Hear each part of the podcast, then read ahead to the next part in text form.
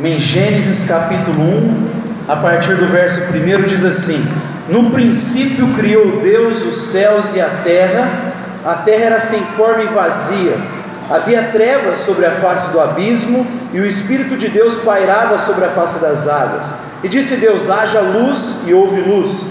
Viu Deus que a luz era boa, e fez separação entre a luz e as trevas. E chamou Deus a luz dia e as trevas noite, e houve tarde e manhã o primeiro dia. E disse Deus: haja um firmamento no meio das águas, e haja separação entre águas e águas. Fez Deus o firmamento, e fez separação entre as águas que estavam debaixo do firmamento, e as águas que estavam por cima do firmamento, e assim foi. Chamou Deus ao firmamento o céu, e houve tarde e manhã o segundo dia. E disse Deus: Ajunte-se as águas que estão debaixo dos céus num só lugar, e apareça a porção seca. E assim foi. Chamou Deus a porção seca a terra e ao ajuntamento das águas mares. E viu Deus que isso era bom. E disse Deus: Produz a terra relva, ervas que deem semente, e árvores frutíferas que deem fruto, segundo a sua espécie, cuja semente esteja, esteja nele, sobre a terra, e assim foi. A terra produziu relva, ervas que davam semente conforme a sua espécie, e árvores que davam fruto, cuja semente estava nele, conforme a sua espécie. E viu Deus que isso era bom. E houve tarde de manhã, o terceiro dia. E disse Deus: haja luminares no firmamento do céu, para fazerem separação entre o dia e a noite, e sejam eles para os sinais e para estações e para dias e anos, e sirvam de luminares no firmamento do céu, para iluminar a terra, e assim foi. Fez Deus os dois grandes luminares, o luminar maior para governar o dia e o luminar menor para governar a noite. Fez também as estrelas. Deus os pôs no firmamento do céu para iluminar a terra, para governar o dia e noite e fazer e para fazer separação entre a luz e as trevas, e viu Deus que isso era bom. E houve tarde e manhã o quarto dia. E disse Deus: Produzam as águas enxames de seres viventes, e voem as aves acima da terra no firmamento do céu. Assim Deus criou as grandes criaturas do mar e todos os seres viventes que se arrastam, os quais povoavam as águas conforme as suas espécies, e todas as aves que voam conforme a sua espécie, e viu Deus que isso era bom.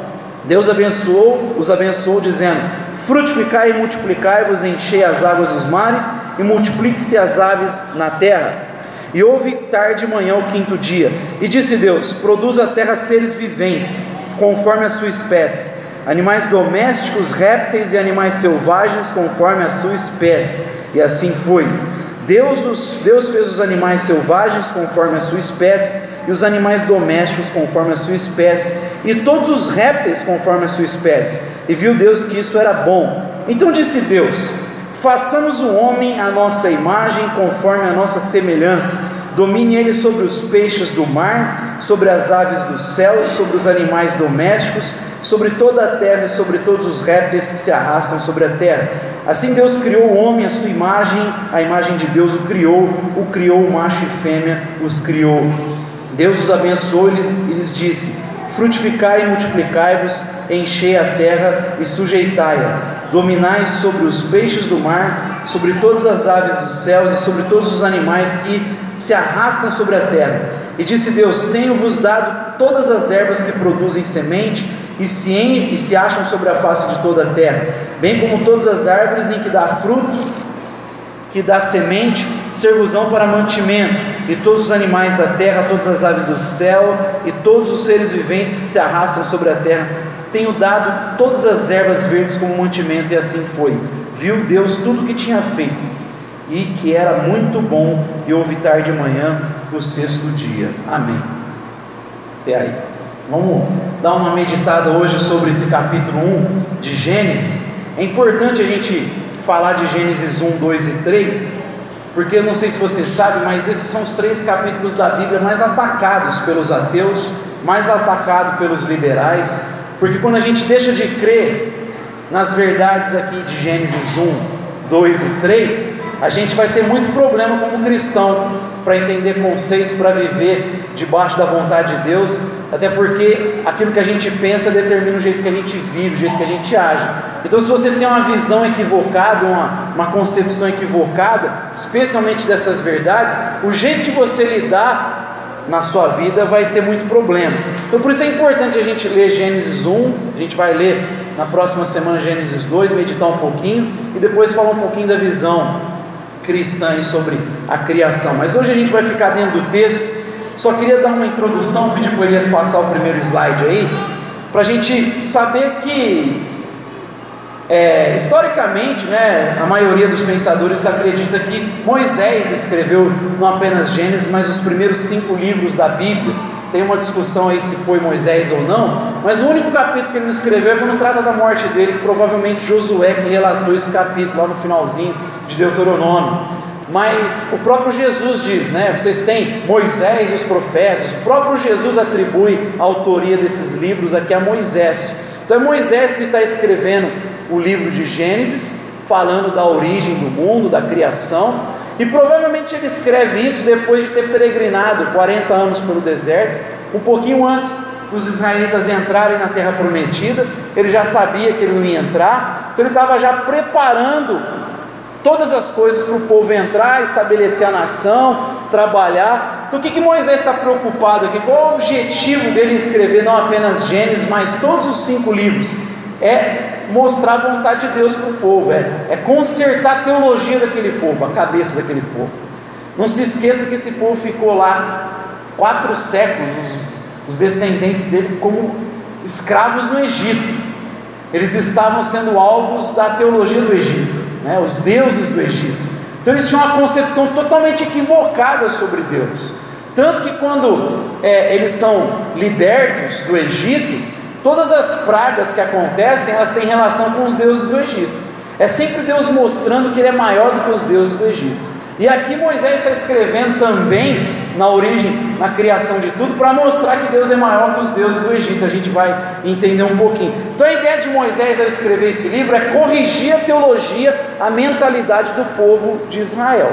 Já que vocês vão começar a estabelecer a nação, peregrinaram, ouviram a lei, agora que vocês têm aí a constituição, Moisés está organizando tudo para esse povo entrar na terra e ter a sua cabeça agora é, formatada do jeito certo, né? ter a cabeça deles agora é, ouvindo a verdade da palavra de Deus, né? sendo doutrinados corretamente. Então, esse é o objetivo de Moisés ao, ao escrever o livro de Gênesis. Pode passar, Elias, o outro slide. Você não passou o primeiro aí na introdução? Pode passar o outro. Aí. Eu só queria fazer algumas considerações sobre esse livro. Quando a gente lê Gênesis, a primeira coisa que você tem que ter em vista é que isso aqui não é um relato científico. Você não está lendo uma tese científica.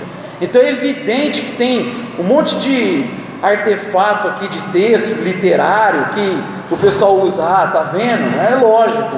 Moisés está querendo escrever uma história. Então, por mais que Moisés não está tendo a, a mente científica, especialmente a moderna, ele não está deixando que a gente, ele não está falando que a gente não tenha que olhar para esse texto, é, não entendendo como histórico. O objetivo de Moisés escrever Gênesis é contar uma história de como foi feito todas as coisas. Por mais que ele use, tem até alguns aspectos poéticos em Gênesis, na, na língua hebraica, mas a ideia de Moisés é: eu vou transmitir a história de como aconteceu as coisas, é uma narrativa é um livro histórico, ele quer contar uma história de como as coisas aconteceram.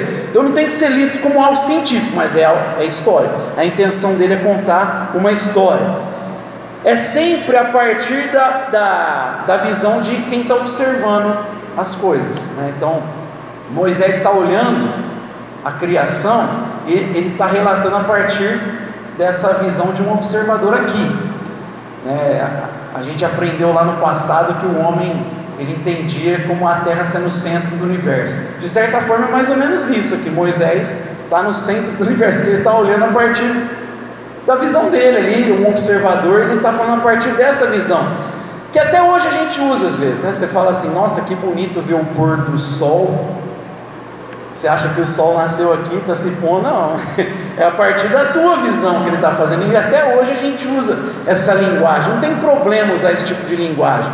Mas às vezes ele vai fazer isso e vai usar até algumas coisas que é do contexto dele. É normal ele fazer esse tipo, é, algumas. É, ele, ele, trazer alguns relatos que a gente olha a partir da mente moderna e quer colocar assim: ah, tá vendo? Tem erro. Não, não é erro. É a observação deles. Até a maneira como eles viam algumas coisas daquele tempo, é, não quer dizer que estava errado é do contexto, né? como eles, por exemplo, classificavam os animais, que a gente vai ver também daqui a pouco.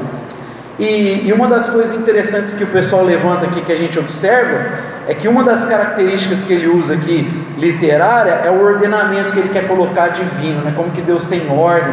Você pode reparar que ele primeiro trata nos três primeiros dias da criação, então seis dias de criação. Os três primeiros dias ele fala do ambiente, e os três últimos ele fala dos seres que vão compor aquele ambiente, que vão viver ali. Então, o primeiro dia ele fala lá que está criando céus, e depois no quarto dia ele vai falar dos luminares e tal. Aí depois ele fala das águas e dos, da atmosfera, e aí cria aves e peixes, né? E, e animais marítimos. Depois ele fala da terra, da relva que cresce, animais e homem. Então você vê que ele está fazendo uma. Ele está colocando em ordem isso aí, né? É claro que isso é uma é um artefato literário, mas ele quer mostrar que Deus é um Deus de ordem, né? mas não, não é, é, o pessoal às vezes levanta isso, está vendo? Isso aqui para mostrar que não é um livro científico, é óbvio que não é, mas ele está querendo mostrar para nós que existe um Criador e que a gente deve enxergar a vida dessa forma. Então, só algumas considerações que a gente tem que colocar aí quando a gente lê Gênesis. Vamos começar é, levantando o primeiro ponto sobre Deus. A primeira coisa que ele começa a falar é sobre Deus, aí no slide que o Elias colocou. É, é curioso que Moisés faz algo que distou um pouquinho do que às vezes os cristãos fizeram ao longo da história, especialmente na modernidade. A Bíblia, e Moisés está mostrando aqui, que ela nunca fica tentando provar que Deus existe. Vamos dar argumentos que Deus existe. Não, ela sempre parte do pressuposto que ele existe, ponto. Eu não vou provar que Deus existe. Deus existe, ponto. Olha como ele começa. No princípio criou Deus. Você não, não fica quem, tentando defender uma tese que Deus existe. No princípio criou Deus. Deus é eterno. Antes de existir tudo, Ele é. Ele estava lá no princípio. Então ele não fica defendendo. Essa é uma visão que a gente chama de pressuposicionalista. Que a gente parte do pressuposto que Deus existe. Tem uma, uma corrente que é mais moderna na, na, na visão cristã, que eles querem, defendem Deus, a fé cristã, que a gente chama de apologética, que é o embate da fé, a defesa da fé, que é evidencialista, eles ficam olhando evidências que apontam para Deus. Tem o seu lado bom isso também, mas a Bíblia ela mostra para nós uma visão pressuposicionalista. A gente pressupõe que Deus existe, por quê? Porque você precisa pressupor qualquer coisa para iniciar um, um, um pensamento. Todo pensamento que a gente constrói, ele precisa de fé para ele decolar. Então, se você, por isso que Paulo fala assim: quando você não reconhece que existe um Criador, você vai cair no que? Na idolatria. Você não cai na não existência de Deus, você cai na idolatria. Porque quando você não adora a Deus, você começa a adorar alguma coisa da criação. Ou o sol, como o caso dos egípcios, dos povos antigos, a lua, as estrelas, ou dos romanos que se curvavam animais, a um monte de de ídolo. Então, assim, você adora um monte de coisa no lugar de Deus. Por isso que o contrário da fé não é o ateísmo, o contrário da fé cristã é a idolatria. Sempre o Antigo Testamento você vai ver que os, os, os profetas, as, o que eles mais combatiam era a idolatria. Deixem os ídolos. Lembra do discurso de Elias? Até quando vocês vão ficar coxando entre dois senhores? Se Deus é o Senhor, sirva. Se é Baal, sirva. O que não dá é ficar nesse joguinho. Ou seja, se você não quer Deus, você vai cair na idolatria. Então a Bíblia já fala assim: no princípio criou Deus, ponto, não fico defendendo. Existe um Deus. Ah, mas como que você prova? Não importa, como é que você não prova também? Você tem que começar de algo. Todo mundo começa de alguma coisa. Então, diferente dos deuses, lembra que Moisés está corrigindo a doutrina do povo. O povo do Egito, e os israelitas ouviram muito, porque conviveram muito, muitos séculos lá, eles ouviram deuses que foram criados por outros deuses. E aqui Moisés está falando: não, Deus, ele é eterno, não foi criado. Ele, pelo contrário, ele criou todas as coisas. Então, sobre Deus, a primeira coisa que Moisés começa a falar, no princípio criou Deus, ela já parte do pressuposto de que Deus é eterno, ele existe. Aí ele começa a falar da pessoalidade de Deus, né? Ele fala que no princípio criou, a terra era sem forma e vazia, ele começa a dar forma. O que, que ele está falando aqui? Que Deus ele não é impessoal, ele não é uma força, ele tem uma mente. Porque se teve uma criação, tem um projeto. Se tem um projeto, é porque tem uma mente por trás. Não tem como você chegar aqui no projeto Raiz ou em qualquer outro lugar, porque aqui o nosso prédio ainda é feinho, mas você vai num lugar bonito, você fala assim: nossa, como que será que surgiu isso aqui? Será que um caminhão bateu de frente, tinha um trazendo tijolo, outro cimento, e na hora que bateu gerou tudo isso aqui? Não. Tem uma mente que pensou, que calculou para colocar tijolos, assentar as coisas aqui. Tem uma mente por trás. Então você está vendo uma ordem, você está vendo um projeto, um plano, é porque tem uma mente. Então Moisés já está dando uma característica de um ser pessoal aqui, tem uma mente por trás, não é uma força, como muitos creem hoje, né? Então a gente fala assim, ah, eu não acredito em um Deus, eu acredito numa força, né? Pessoal, numa energia.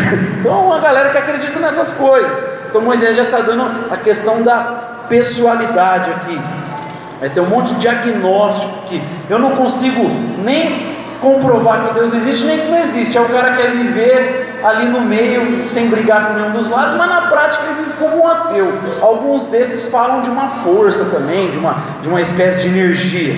Moisés também fala da onipotência e da criatividade divina. Ele criou tudo do nada. A expressão que, que, os, que os pais da igreja usaram é ex nihilo. Ele criou do nada. Ele disse: haja e houve. Ele falou e aconteceu. No hebraico até fala assim: disse, no, no, mostrando assim a capacidade e a força de Deus. Ele chamou do nada as coisas. Isso aqui é importante porque por muito tempo a igreja ela creu na ideia grega de que existia uma matéria caótica e um ser trabalhou aquela matéria caótica e aí foi formando as coisas a partir daquela matéria caótica. Só que os gregos acreditavam que a matéria é má e que Deus era bom. Então eles tinham a, a crença do demiurgo, por exemplo que, que é o demiurgo? Era o ser supremo que não podia tocar na matéria que era má, então ele criou um Deus inferior para. Como esse ser inferior, esse Deus inferior, conhecia a mente do ser supremo, ele começa a trabalhar a matéria para fazer de acordo com a mente do ser supremo, porque a matéria é má. Aí você fala assim, nossa, mas por que, a gente está falando isso? Porque isso aí é antigo. Mas até hoje tem crente que fala assim, não ouve música que não é cristã, porque é do, isso é do mundo, faz mal. É, não faz isso aqui porque isso é do mundo, sabe aquelas coisas? Isso é do mundo, irmão. Cuidado com o mundo. E às vezes a gente começa a chamar coisa que Deus fez do mundo e traz para dentro da igreja um monte de coisa que a gente tinha que arrancar fora, porque de fato é do mundo, a mentalidade, o sistema de pensamento é mundano, e a gente às vezes traz para a igreja. Então tem um monte de igreja que fala assim: irmão, não ouve determinada música. Às vezes a música é boa, melhor do que a cristã mas ao mesmo tempo ele faz a igreja virar um, uma empresa. O que, que é do mundo aí? O cara traz uma coisa que de fato é errada e descarta uma coisa que é boa, que Deus falou é bom. Tem muito crente, e até hoje em algumas igrejas mais assim, não sei nem falar, porque não é nem pentecostal, é esotérico, é uma coisa doida, que acha que o sexo é uma coisa impura. Eu já ouvi pastores falando que, a irmã falando, pastor, eu durmo de, de vestido até o pé para não pecar. Uns negócios absurdos. O sexo é sujo, é impuro. Mas Deus criou tudo e falou: Isso que é bom. É bom. Então, às vezes a gente fala assim: ah, Isso aqui é uma coisa, o gnosticismo é uma coisa lá de trás. Gente, o gnosticismo está presente até hoje. A gente vai ver que, inclusive, o paganismo, que tudo é paganismo, tudo isso vem do paganismo. O paganismo está aí. E está ressuscitando no Ocidente. O paganismo está presente no Ocidente. E ainda mais que os cristãos estão abandonando os valores, você vê que a, grande referência no Ocidente, que era os Estados Unidos, estão abandonando a fé. A gente falou numa das pregações aqui, o pastor Jonas também comentou sobre essa, o abandono dos valores e a Rússia olhando e vendo o Ocidente descartando tudo isso.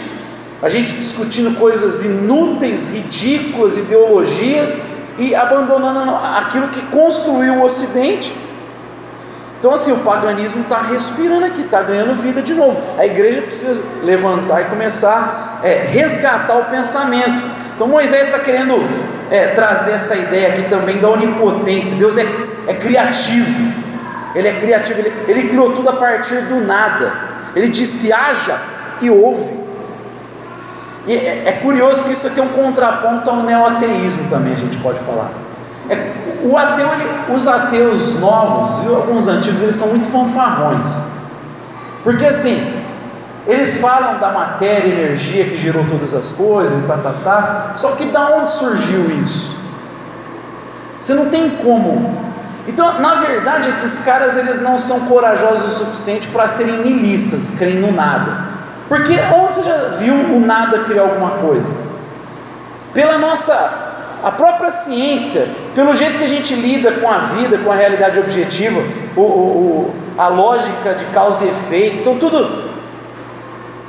Você vai olhar sempre uma causa, o que, que gerou aquilo, o que gerou aquilo, o que, que gerou? Não, não tinha nada e de repente gerou alguma coisa. Não, não tem lógica isso. Só que o cara não é corajoso o suficiente para entrar num niilismo mesmo, abandonar tudo, valor e viver de qualquer jeito. Ele não consegue na prática viver assim.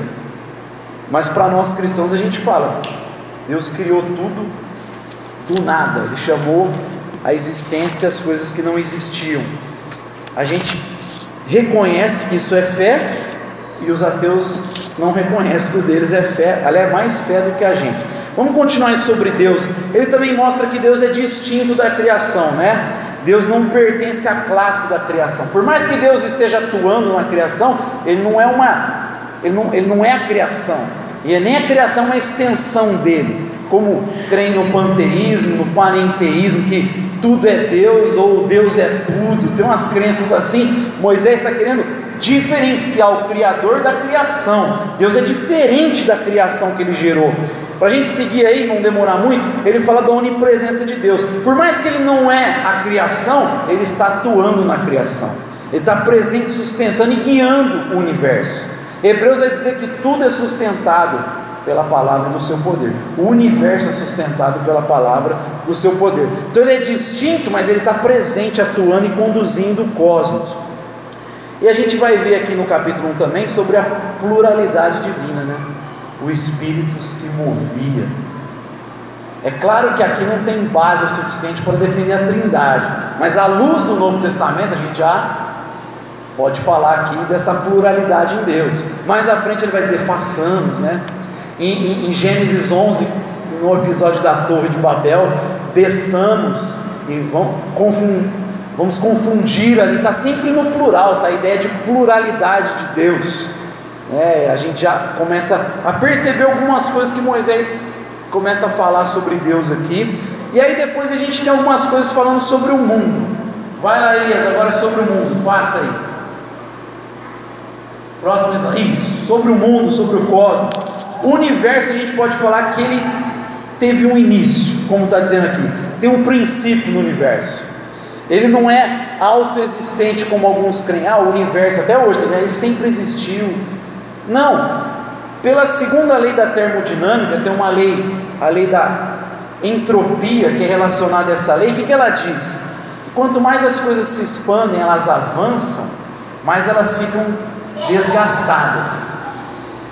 Então você e eu mesmo estamos nos desgastando, né? Olha para o espelho, você sabe que você está tá desgastado um pouquinho aí, né? Se olhar o que você era lá atrás, já desgastou bastante. A roupa que você comprou já está desgastando. Por quê? Faz parte dessa lei da entropia. Né? Tem relação com a segunda lei da termodinâmica. Quanto mais as coisas avançam, mais elas ficam desgastadas. E o universo está desgastado.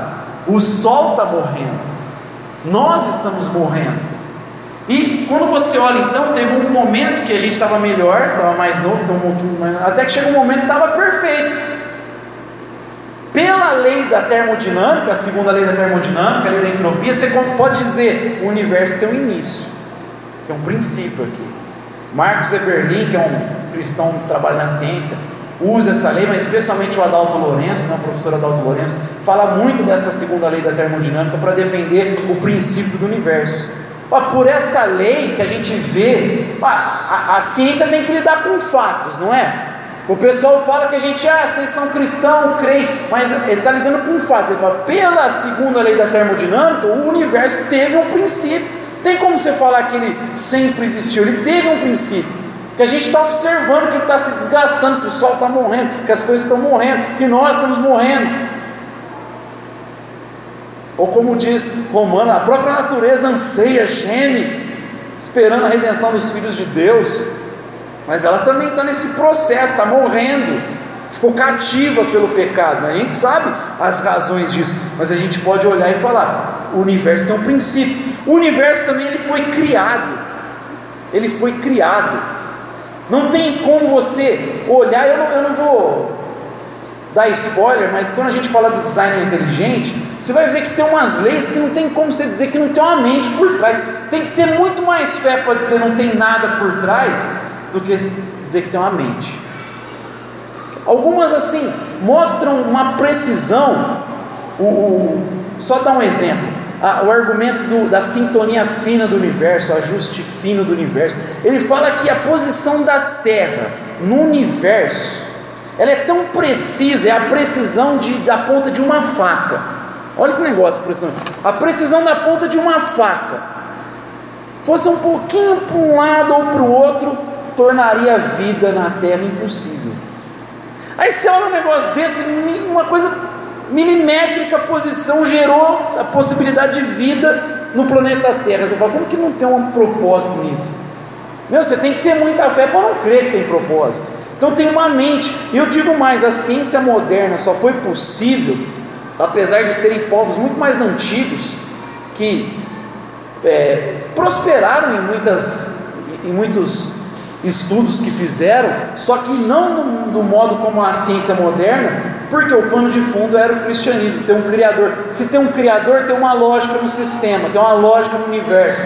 Então dá para a gente calcular, dá para a gente usar aqui a matemática, dá para usar a física, as regras da física, as leis da física, da matemática, para a gente chegar a conclusões. E a ciência moderna foi possível. Por que, que não foi possível antes? Porque o pessoal tratava a natureza como divina. E aí, se eles ficassem trabalhando como o pessoal da ciência moderna, eles poderiam gerar o terror dos deuses, vai? podia provocar a ira dos deuses. Como a gente não cria que a natureza era Deus, tinha um Deus que falou para a gente dominar, os cristãos foram lá e começaram a avaliar o planeta e chegarem a descobertas e, e a ciência a partir deles evoluiu até o que a gente vê hoje. Hoje tem muito ateu colhendo que cristãos fizeram lá atrás, porque o pano de fundo foi cristão trabalhando. Os primeiros cientistas, a maioria deles eram cristãos, ou pelo menos cristãos nominais. Mas o pano de fundo, a maneira de entender o mundo era cristão, ter um criador, ter uma mente por trás. Claro que alguns deles eram deístas, nem cria que Deus deu corda no mundo e abandonou. Né? Tem um monte, de presidente norte-americano que era deísta. Só que mesmo assim criam uma mente, não, né, que deu, então isso possibilitou o desenvolvimento da ciência moderna. E a gente vê também uma coisa interessante, essa criação feita em estágios. É, Santo Agostinho ele cria que Deus criou tudo de uma vez, né? Tal, falou e blum, apareceu tudo. A gente vê aqui a coisa em estágio, né? Parece que começa com uma massa inicial e a partir dela Deus vai formando vida, variedade, beleza, mas tinha uma, uma espécie de massa aqui no início, terra era sem forma, tinha uma massa que Deus fez primeiro e a partir dela ele foi criando, gerando todas as coisas. Mas é feita, essas coisas são feitas em etapas, né? Tem um processo aí que Deus estabeleceu. Então, assim, só para a gente colocar sobre Deus e sobre o mundo, e a gente vai entrar agora no relato da criação, os seis dias aí. Primeira coisa que a gente vê aí é que Deus faz separação de luz e trevas. Deus é Deus de separações. Deus é Deus de divisões. Ô oh, pastor, que esquisito. Você sabe que o pessoal do paganismo, por isso que eu estou falando que está ressuscitando o paganismo no mundo, eles criam que tudo se reduz ao mesmo princípio. A ideia deles é tudo é oposto à ideia de plural, à ideia de dualidade. É, tudo está contido no círculo. Lembra lá aquele negócio, aquele círculo com. Tudo está contido ali, porque no final tudo é igual. Eles são contrários à ideia de plural, de dualidade, tudo está contido ali, todas as coisas são. É, todas as coisas elas se reduzem a um princípio ali. Então, não tem diferenciações. Aí hoje a gente vê os caras falando, usando a ciência inclusive, para falar que não tem distinção nem de sexo. Não existe homem mulher. Você é o que você decide ser. Você fecha aí. Ele abriu o áudio ali. O computador está aberto algum áudio. Então hoje, por quê? Porque está tudo ligado no sentimento, não tem mais diferenciação, não tem tudo igual. O, o paganismo ressurgindo novamente, tá? não tem diferenciação para eles nem muito sexo, né? tudo homem e mulher, tudo uma criação, tudo uma construção humana. Não tem diferenciação, é uma construção humana. Então a gente vê esse resgate, do, essa ressurreição do, do paganismo. Deus vai lá e separa. Porque tem coisa que é diferente mesmo, macho e fêmea são diferentes, homem e mulher são diferentes. Não só a estrutura biológica, mas tem muita coisa que é diferente no homem e na mulher. Você falar que é igual, está de brincadeira. A mulher tem todo um jeito.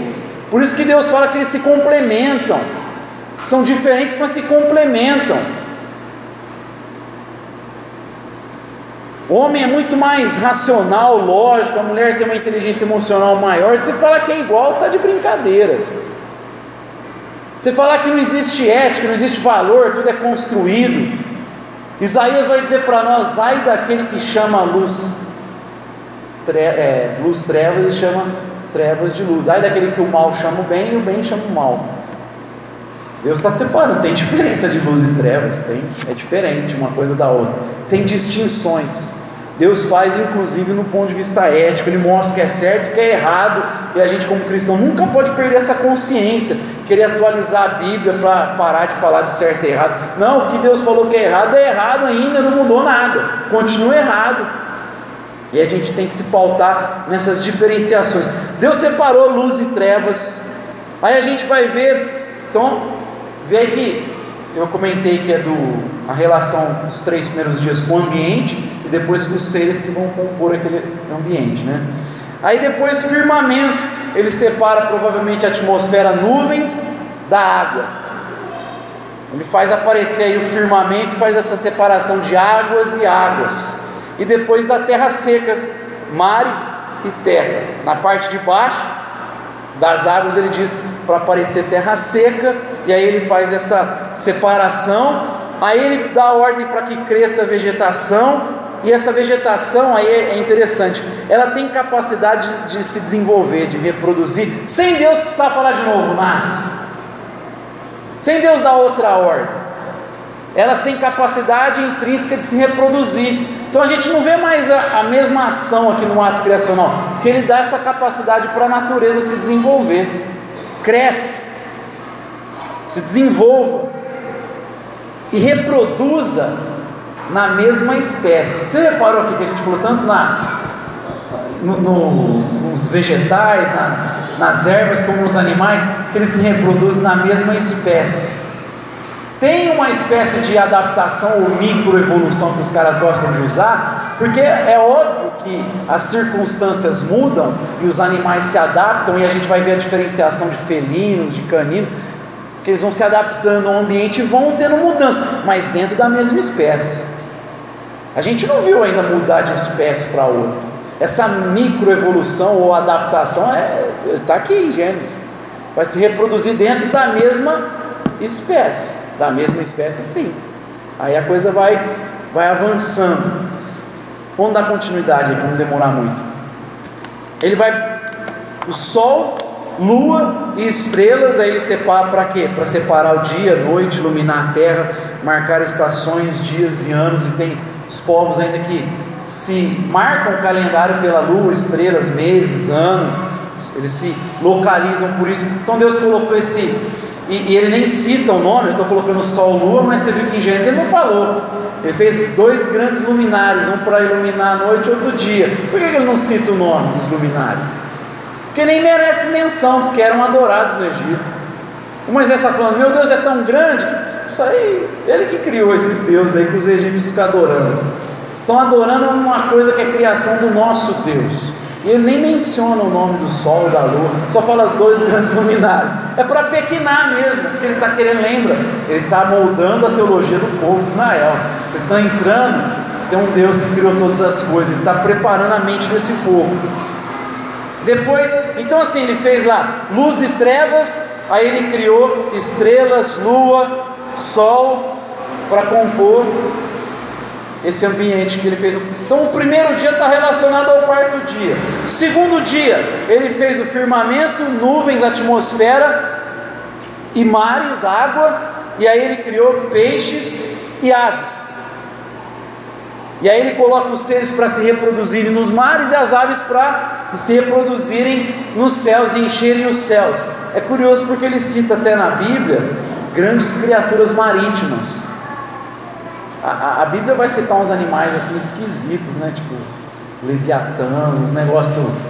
Você já reparou nessas linguagens que o Antigo Testamento fala de alguns monstros marítimos? A gente não sabe o que é. Tem alguns que defendem dinossauros, tem alguns que defendem. A gente não sabe o que é.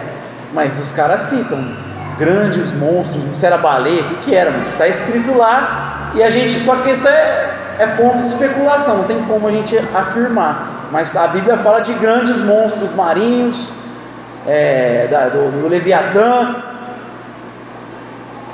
É só para a gente aguçar a curiosidade. Animais, depois ele cria a parte seca, e é, é curioso porque ele fala a partir da terra, né? Aparecem animais, a partir da terra surgem os animais. negócio curioso, né?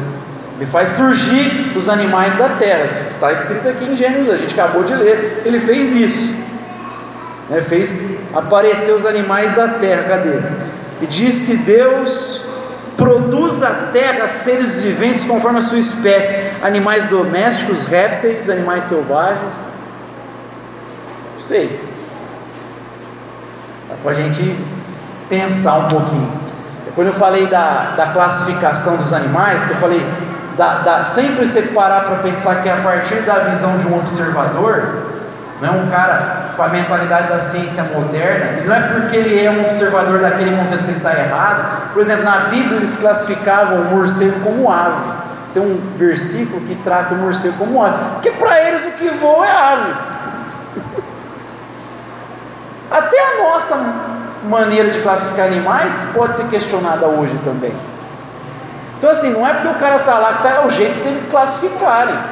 Hoje a gente entende, a mamífero classifica diferente. Naquele tempo tinha asa, voava, era ave. e eles classificavam assim. Então, assim, lembra que é sempre um observador, um cara que não está errado, porque quando você fala, ó, eu vi igual, o sol se pôs, o sol nasceu, é a partir da tua observação ali, está errado? Está errado dependendo do ponto de vista que você vai falar. Mas ali você está vendo, ó, a partir da sua ótica, da sua concepção. Então Moisés está fazendo isso. Aqui ele fala de classificação que eu citei lá, só para não deixar passar batido, porque tem gente que usa só e fala, ah, tá vendo? A Bíblia tem erros. Os caras querem levantar umas coisas que não tem pé nem cabeça para querer falar, ah, não, faz parte do jeito de classificar, sendo que até hoje a gente pode ser questionado e pode mudar o jeito da gente classificar algumas coisas hoje também. É,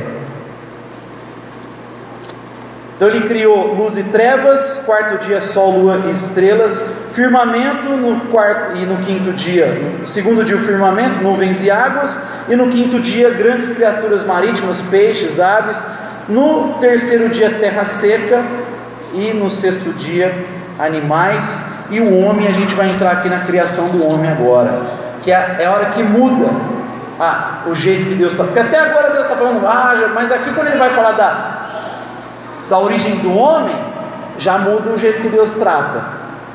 Aí a gente já vê aqui, façamos o homem à nossa imagem, mudou o jeito de Deus tratar o homem.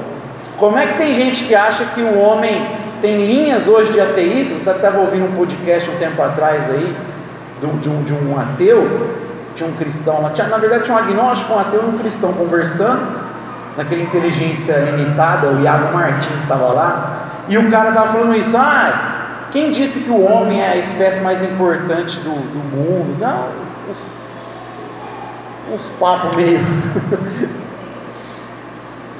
Deus aqui na nossa visão mostra assim, como o homem é o centro mesmo da criação, tanto que Davi vai dizendo só, fizeste os menor que os anjos e coroaste de honra e glória, nos fez para dominar, a gente vai ver daqui a pouco, mas na criação do homem a gente vai ver primeiro essa ideia do plural, Deus façamos, que a gente falou que tem uma base incipiente para pensar na trindade depois, e aí ele fala de características divinas no homem, Quais características? Ó, oh, você é um ser pessoal, o homem é um ser pessoal, o homem é inteligente, né? um, um animal racional, a gente não age por instinto. Se você age por instinto, você está com um problema.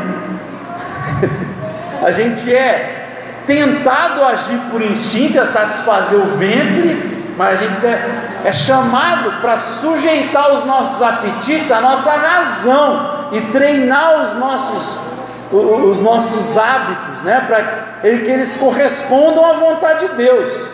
É o que C.S. Lewis fala na abolição do homem, que essa geração está criando um homem sem peito.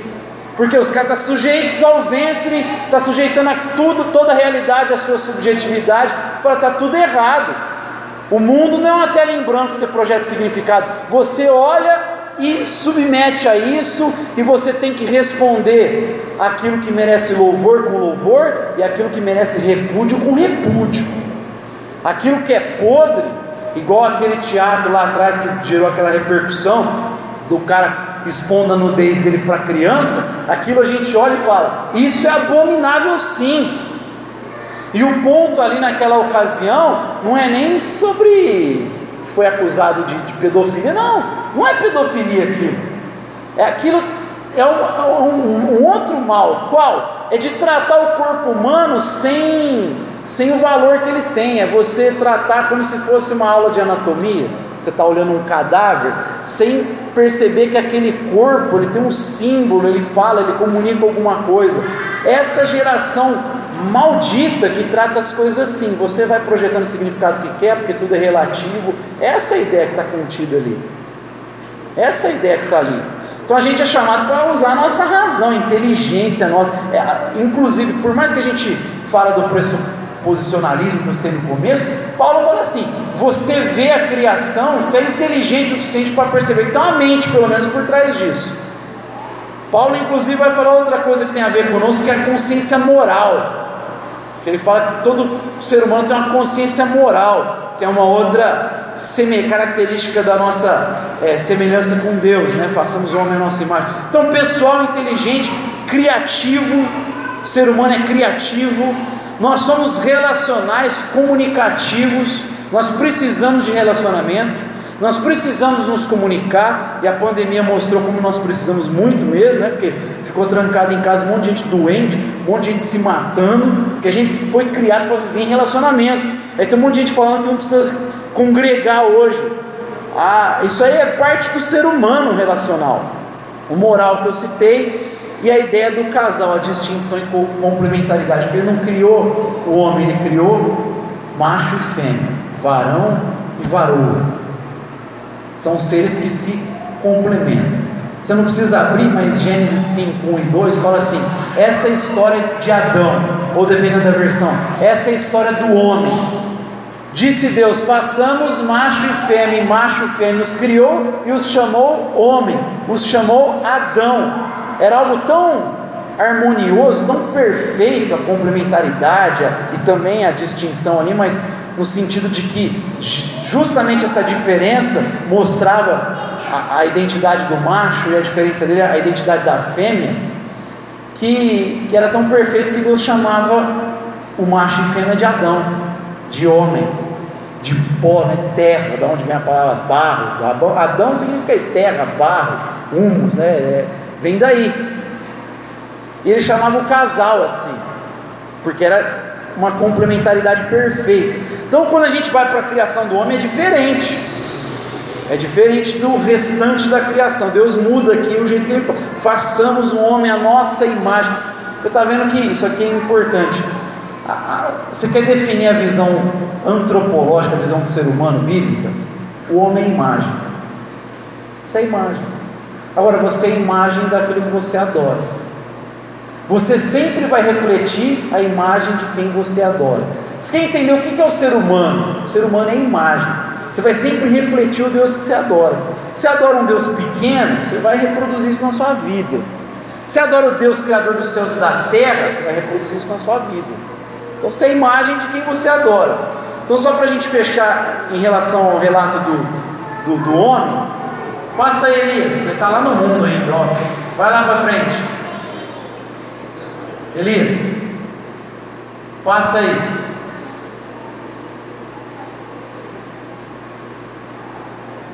Mais um. Mais um. Mais um. Aí. Então, o homem, primeiro, ele é representante de Deus na criação, ele foi feito para representar Deus. Ele tinha que agir como Deus agiria se estivesse no lugar dele. A ideia é essa: você vai ser o meu reflexo aí, você vai, vai produzir, reproduzir o que você vê em mim. Por isso que essas palavras estão entrelaçadas. Já preguei isso aqui, falei várias vezes isso, né? Culto, cultivo e cultura. Essas três palavras são relacionadas. Porque o modo como você cultua tem que refletir o modo como você cultiva e o modo como você faz cultura. Está tudo ligado. Os romanos entendiam assim que a cultura deles tinha a ver com o culto que eles ofereciam ao seu Deus. É a mesma coisa nossa. O culto que a gente oferece a Deus tem que refletir na cultura que a gente desenvolve. Então o homem representava Deus na cultura dele, que ele desenvolvia. Ele tinha que ser foi feito para representar Deus na terra. Por isso que Davi fala: de glória e honra coroaste. Dominar a criação. A gente domina a criação. A gente não estraga a criação. A gente não arrebenta com a criação. A gente domina. Por isso que os cientistas foram estudando, descobrindo coisas e trouxeram. Hoje a gente vive na melhor fase da história, de certa forma. Né? Em alguns pontos não, mas em alguns pontos sim. Ninguém nunca teve. Pensa nos reis mais poderosos do passado e as pessoas simples, né? Ninguém aqui é rico. A gente vive melhor que os caras poderosos lá atrás, no sentido de saúde, sistema de saúde que você tem, de informação que você tem, de... a gente vive muito melhor que os caras. Pode pegar o, ricaço aí, um poderoso da história de dois séculos atrás. Ele não vive melhor do que uma pessoa de classe média baixa. Tem acesso à internet, comida, é, sistema de saúde. A gente vive melhor que esses caras por conta do avanço da ciência, porque o homem entendeu que tinha que dominar a criação. E o homem foi feito para ter comunhão com Deus, evidentemente. É o ser que se comunica com o divino.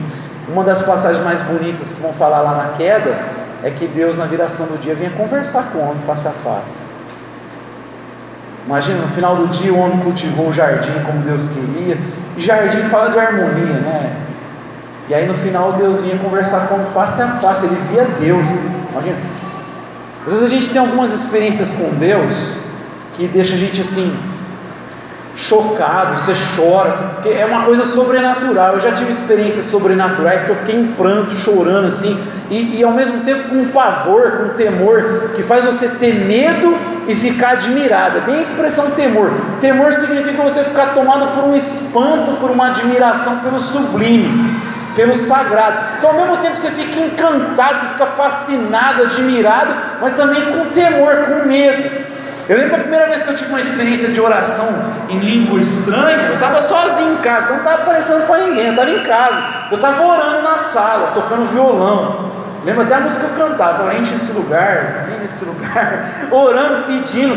E naquela ocasião eu orava muito, eu orava demais mesmo, assim, era até exagerado o jeito que eu orava. Parecia que eu estava lá no Monte Sinai com Deus, não queria saber da missão, era só oração, ficava lá, mas orando, buscando, até que eu tive uma experiência assim, não sei te falar, é sobrenatural. Ao mesmo tempo eu ficava pensando, meu, estou falando um negócio esquisito, estou gritando, estou chorando, estou falando alto, vai aparecer um vizinho estourar a porta aqui, que vai falar? O que está acontecendo? Tem um louco aí. Eu pensava ao mesmo tempo tendo a experiência, o que está acontecendo?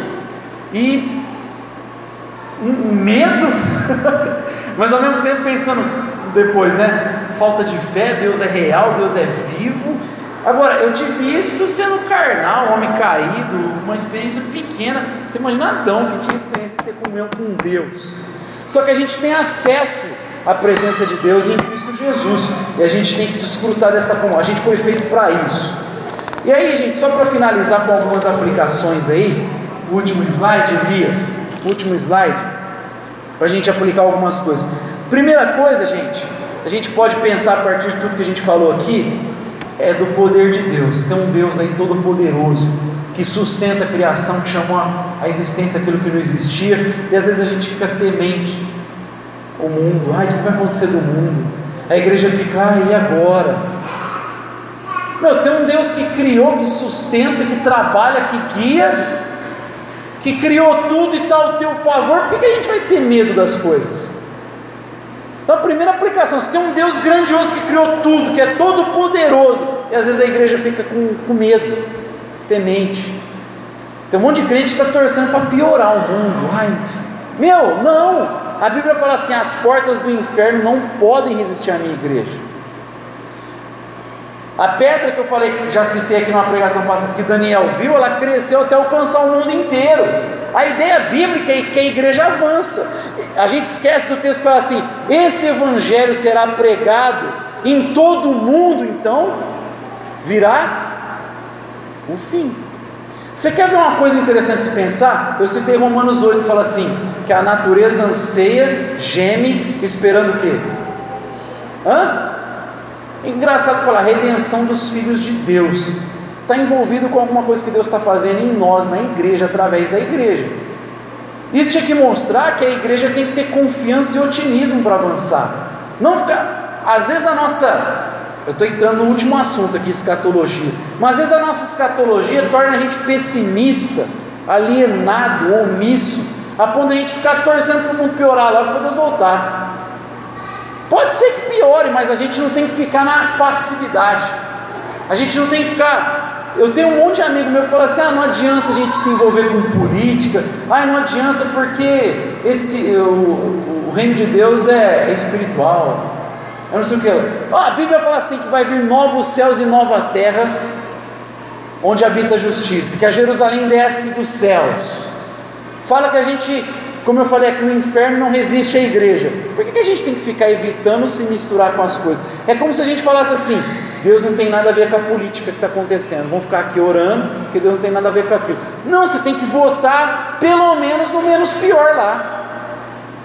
E me indigna um pouco hoje alguns cristãos que são inteligentes, que eu bebi muito, querendo não se, não se queimar por apoiar candidato X ou Y, e porque assim, ah, mas o reino de Deus não, não contempla candidato. É óbvio que nenhum contempla o reino de Deus na sua totalidade. Mas não é possível você não conseguir perceber entre o menos pior. Pelo menos, falar, esse aqui é um pouquinho menos pior que aquele. Que tinha um projeto de poder lá, o caso do PT, por exemplo. Você fala, o PT volta, você está de brincadeira falar que é a mesma coisa que um, qualquer outro candidato que tem aí. Não tem como um negócio desse. Então, assim, o cristão tem que se envolver sim. Talvez não tenha a melhor opção hoje. Eu queria que tivesse outros melhores. Mas a gente tem que pegar, escolher e não ficar, ah, vou lavar minhas mãos, estou nem aí, segundo turno. Para. O cristão tem que se envolver, porque se a gente não se envolve, o diabo faz a festa lá.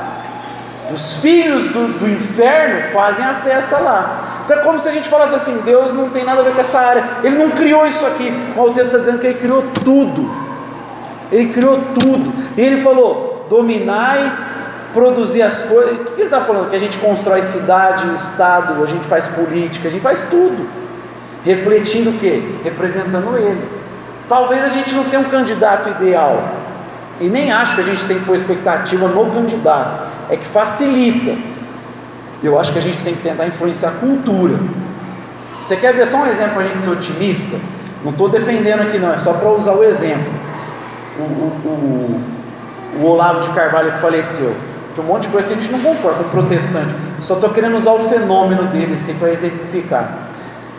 No Brasil, até o, o,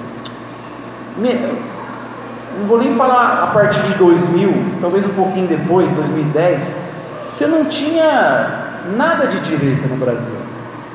Você tinha só esquerda no, na, na, na, esfera política. o PSDB, o PT chamava de direita, mas o PSDB não é direita. O PSDB tem uma nota que se você procurar na internet, ficando indignado que eles não foram convidados para participar de um congresso internacional socialista que teve. Eles não foram convidados e o PT foi. Eles caras fizeram uma nota pública. Partido Socialista. Não tem como. Só tinha esquerda dominando no Brasil. E esse cara, mais uma vez, eu não estou defendendo o pensamento dele, não, só estou falando do fenômeno. Esse cara, sozinho, fazendo vídeo na internet, escrevendo texto no blog dele, ele, colocou, ele influenciou para colocar um candidato um pouco mais à direita, que foi o caso do Bolsonaro na última eleição.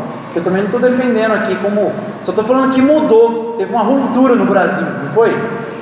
Agora, se um cara meio doido, o jeito dele lá de falar, falava as besteiras dele. Se um cara conseguiu chegar lá na, na base da pirâmide, que ele chegou no povão, inclusive dizem os alunos dele que ele usava esse linguajar dele para chegar no povão, para levar um pouco de cultura diferente para o povão, porque só tinha um tipo de cultura, aquela linha ideológica. Ele foi começou a levar outros pensadores. Você tem foto de profissionais, cobrador de ônibus lendo os livros dele. Agora, se um cara meio doido igual ele era, conseguiu influenciar muita gente no Brasil, por que, que a igreja tem medo de influenciar? Por que, que a igreja fica achando que não influencia? O que está faltando para a igreja, é, primeiro, é unidade, organização e coragem para influenciar a cultura. A gente tinha que influenciar mais, tinha que ter mais coragem. Então, assim, vamos confiar no poder de Deus, gente. A gente conta com o poder de Deus. Outra aplicação, a gente nunca pode, por isso que eu falei que é tem que ler como um relato histórico. Como, mais à frente, nas próximas semanas, a gente vai ver sobre a questão que tem evolucionista teísta, tem os criacionistas e tal. Um dos problemas do evolucionista teísta, o cara que crê na evolução das espécies, é defender a historicidade de Adão e Eva. Por quê? Ele acredita que Deus pegou lá um casal dos Homo sapiens, pegou dois lá e começou a história deles. Agora, os outros, como você lida com a questão do pecado original? Porque eles pecaram e caiu a humanidade, é como se tivesse colocado um vírus na humanidade. Agora, se você pegou dentre os seres ali, os homo sapiens, pegou um casal como eles acreditam, você tem um sério problema para defender a historicidade de Adão e Eva. Então, eu não abro mão disso aqui. Se eu precisar descartar isso aqui para defender a historicidade, porque eu não vou comprometer uma coisa tão importante como essa questão do pecado original para os cristãos na nossa visão. É, então eu tenho que batalhar pela essa questão da historicidade de Adão e Eva, do, do primeiro casal. Isso é um registro histórico. Houve um casal que Deus fez e a partir deles, da queda deles, isso se espalhou pelo mundo. É, uma outra aplicação, significado, já que tem um Criador, tem significado a criação. Não vou demorar muito, eu falei.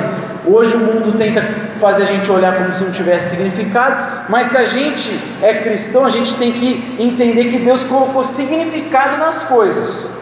Então, por mais que o homem foi reproduzindo as ações e tentando se inspirar na palavra de Deus, tem um jeito de fazer política que é de acordo com o que Deus pensa. Tem um jeito de fazer cultura que é de acordo com o que Deus pensa. Como é que é a função do Estado? Deus escreveu na palavra. Como é que o casamento é? Deus escreveu na palavra. Então eu tenho que olhar para essas coisas e respeitar o significado que Deus colocou. É, outra coisa que a gente pode, a partir disso, o resgate do mandato cultural. O mandato cultural não acabou, a gente ainda tem que fazer cultura, né? a gente tem que influenciar a cultura onde a gente está inserido mudar a mentalidade das pessoas, fazer arte cristã, ciência com a mentalidade cristã. Eu gosto muito de um texto que C.S. Lewis fala assim: o que vai mudar o mundo não é você ficar defendendo a fé, fazer uma pregação do evangelho e tal. Porque você pode até conseguir a atenção do cara por 30 minutos, você falar, defender a fé. Quando o cara voltar para o mundo lá, tudo que ele lê, tudo que ele assiste, tudo que ele pega, tem uma cosmovisão que não é cristã de fundo. Ele falou: o que mudou o Ocidente não foi livros sobre o ateísmo. Foi toda vez que o cara pegava um livro de ciência, tinha lá uma ideia materialista ali contida por trás. O cara falava que era científico, mas ele tinha um pano de fundo naturalista, filosófico. Então, um pano de fundo materialista. E aí tudo que você assiste tem um pano de fundo materialista. E isso foi moldando a cabeça de gerações e gerações e gerações. O que, que a gente precisa, o C.S. Lewis fala? É que quando alguém for pegar um livro de biologia, o melhor livro foi escrito por um cristão. Quando ele for pegar um livro de música, o melhor livro foi escrito por um cristão. Quando qualquer assunto foi escrito por um cristão, cristianismo latente. Aí a gente vai começar a mudar o mundo, a cabeça das pessoas. Não é a gente ficar escrevendo só sobre o evangelho, assim, pregar. É a gente colocar o pano de fundo cristão, né? A cosmovisão cristã. Resgate do mandato cultural a gente vê aqui de aplicação para nós. Para terminar, os dois últimos, a sacralidade do casamento a primeira instituição que Deus fez foi o casamento, e a gente precisa entender a seriedade disso, que Deus colocou aqui o significado de se, se complementarem através das diferenças, e faz parte isso para a gente ser enriquecido como pessoa e especialmente como casal. Mas a gente vai falar disso aqui na semana que vem, que vai tratar mais essa questão. E por fim, o respeito ao aspecto processual. A gente falou aqui que Deus fez as coisas por etapa, né? Ele foi fazendo as coisas. Ele podia ter feito tudo uma vez, mas ele, fez, ele resolveu fazer por etapa. Ele resolveu botar no mundo um processo. Ele resolveu colocar no mundo o próprio tempo dele. A gente leu aqui que ele colocou lua, sol, estrelas para marcarem dia, noite, meses e anos. Só que o único povo que se marcava por semana eram judeus, porque ele colocou seis dias e no sétimo descanso. Os judeus eles marcavam o tempo por semanas, não como os outros povos por meses. Era, eles tinham essa ideia de um tempo e que precisava, não que Deus descansou, Deus não precisava descansar no sentido de dormir, cochilar. Ele é todo poderoso, ele é autossuficiente. É a ideia só de que ele cessou a criação dele, ele acabou a criação e para nós ele colocou, essa foi a segunda instituição aqui, né? a primeira foi o casamento, a segunda foi o sábado. A gente pode falar. Ele colocou um, um período de descanso para o homem, de, de, de pausa para o homem, até para ele adorar a Deus. E, e, ele colocou essa ideia de semana aqui, um, um tempo. É importante a gente pensar nessa ideia de processo, até para a gente lutar contra esse mediatismo dos nossos dias. Às vezes você quer que o cara mude logo, que ele chegue na igreja, ele ouve o evangelho. Então o cara chegou aqui, ele luta contra a homossexualidade. A gente quer que ele muda logo da noite para o dia. Meu, cada um tem o seu ritmo, o seu tempo. O nosso papel é pregar o evangelho e dar a possibilidade do cara ouvir e, e mudar. Até porque tem um monte de pecado que a gente fica, né? Às vezes tem coisa que você fica tentando vencer, superar, você tem dificuldades, e a gente quer que o outro mude assim, ó da noite para o dia. A gente tem que ter tempo. Uma das coisas que me encanta em Jesus é que o, o leproso ouviu o sermão dele e se aproximou. Por que ele se aproximou de Jesus? Não podia, porque provavelmente ele percebeu o acolhimento em Jesus. Por que, que a mulher pecadora tocou em Jesus, nos pés dele? A ponto do religioso falar assim: se esse homem fosse de Deus, ele saberia quem toca nele é uma pecadora. Ela deixou ele impuro. Por que, que ela tocou em Jesus? Porque ela teve confiança para tocar em Jesus. Eu costumo dizer assim que se os pecadores não têm confiança para se aproximar da igreja, para se assentar aqui no nosso meio, a gente precisa rever o nosso cristianismo. Precisa rever o cristianismo nosso. Então, uma coisa é a gente falar assim que determinadas coisas não são mais pecado, queria atualizar a Bíblia, isso a gente não tem que fazer. Mas outra coisa é a gente não dá nem oportunidade das pessoas ouvirem o Evangelho das pessoas andarem com a gente e quem sabe no tempo delas a ficha cai e ela muda. Uma hora o Espírito Santo convence, mas o que importa é que ela está aqui ouvindo o Evangelho. Ela está aqui igual eu tive um amigo, tem um amigo que ele é homossexual há anos, já é bem mais velho do que eu. Ele fala, pastor, ora por mim para tirar essas coisas. Ele fala assim, eu não gosto de mulher, mas pelo menos ele tirar essas coisas. Ora por mim. Eu achava bom barato, dava risada. Gente boa pra caramba esse cara é gente boa. Mas ele tinha a oportunidade de sentar, de ouvir, eu não ficava relativizando o evangelho para ele, ele também não queria ficar negociando isso, mas ele estava ali, estava ouvindo o evangelho. Ele não congrega, né? Fanfarrão. Mas vira e mexe, me liga pedindo oração, né? É erro dele, às vezes fica me vendo com um guru né, para orar por ele. Mas assim, pelo menos ele está ali, ele tem confiança para ouvir, para pedir oração. A gente tem que dar o apoio. Onde que é a igreja? Eu quero congregar. Vem mexe de pergunta, vai lá todo domingo. E vai sentar aqui numa boa, ouve o Evangelho. E se ele vai ter uma luta durante a vida inteira, que tenha, não tem problema. Porque eu não vou falar assim, não, pode ficar assim, tá de boa. Não. Mas ele tem que ter essa possibilidade de estar aqui. Ritmo. Deus colocou um ritmo no mundo. Colocou um tempo no mundo, um processo no mundo. Não só a gente pensar na semana, mas pensar na vida. A vida é processual, gente. É, a gente assimila as coisas, cada um no seu ritmo, no seu tempo. Quando a gente fica querendo enquadrar os outros no nosso tempo, a gente só sofre. E, e vou falar, estraga a igreja. Você quer adequar todo mundo no seu ritmo. Você já aprendeu a coisa que quer fazer, isso, isso é coisa de legalista, né? Aí fica, meu, cada um tem seu ritmo. Fala, mas fala com amor. A gente esquece, Paulo fala assim: prega é, com a doutrina para Timóteo, mas ele fala prega com toda longanimidade. O que é longanimidade? É você ter um ânimo prolongado. É a ideia.